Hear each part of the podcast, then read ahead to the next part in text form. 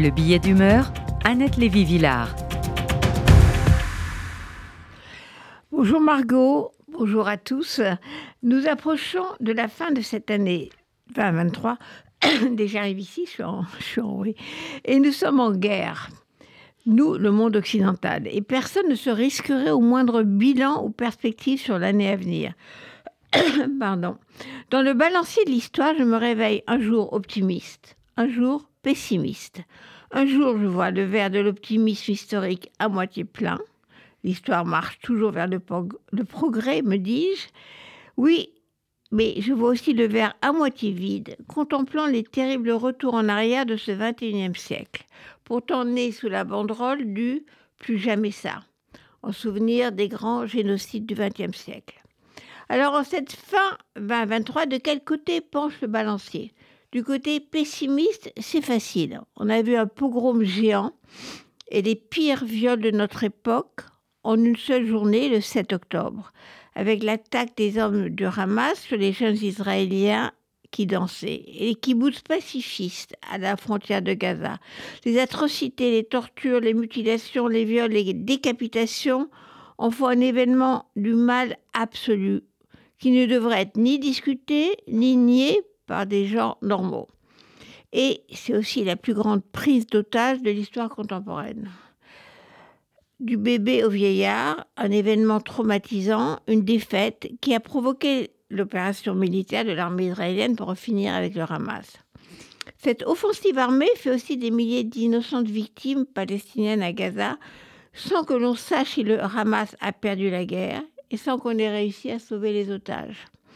Cette, euh, cette guerre s'est diffusée en ondes de choc dans les démocraties occidentales, avec des manifestations populaires contre Israël. L'explosion des agressions contre les juifs de ces pays, le retour d'un antisémitisme mondial qu'on croyait disparu. Et j'ai vu aussi les féministes oublier que le mouvement de libération des femmes avait été créé en imposant cette vérité un viol est un viol. Distinguer entre les bonnes victimes du viol et les mauvaises victimes, les femmes israéliennes martyrisées qui sont blanches et soi-disant colonialistes, peuvent être violées sans que les organisations des droits des femmes ne disent un seul mot.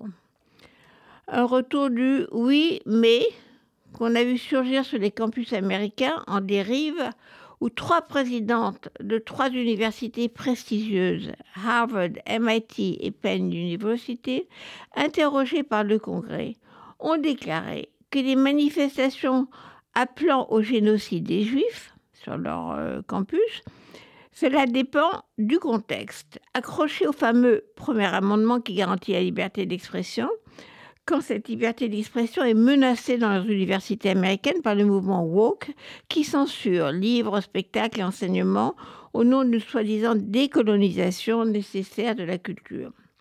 Le panier pessimiste s'alourdit encore ce matin quand l'Europe ne s'entend pas pour débloquer les fonds pour l'Ukraine, quand le Congrès américain refuse, pour l'instant, de voter aussi les milliards qui doivent aider les Ukrainiens à gagner la guerre. Alors, c'est perdu. Le balancier est définitivement plombé dans le côté pessimiste Pas vraiment.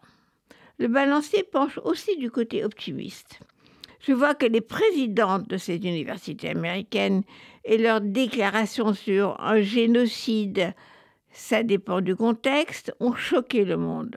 La présidente de l'université de Penn a déjà sauté. Et les autres jurent maintenant de lutter contre la haine et l'antisémitisme sur les campus. Good luck. Joe Biden, le vieil homme blanc démocrate, tient encore la barre, ne lâche pas l'Ukraine, comprend que Poutine ne doit pas gagner cette guerre. Et s'il soutient Israël en guerre, le président essaye de faire enfin avancer une solution politique. L'idée de deux États vivant côte à côte, qui était totalement jetée aux oubliettes depuis l'assassinat du Premier ministre Isaac Rabin par un extrémiste juif, et à nouveau discuter. La paix entre les deux peuples n'est plus une vieille idée obsolète. Joe Biden a des chances, nous l'espérons, d'être élu en novembre prochain, surtout si Donald Trump est le candidat républicain. Certes, l'antisémitisme s'exprime plus que jamais depuis la fin de la dernière guerre mondiale, Mais cette fois, les institutions, les États, les démocraties protègent leurs citoyens juifs. En France, les plus importants personnels de l'État, sauf le président Macron, étaient en première ligne contre l'antisémitisme, dans une marche de l'Assemblée nationale au Sénat. Un symbole très fort, Vichy et Pétain sont bien enterrés.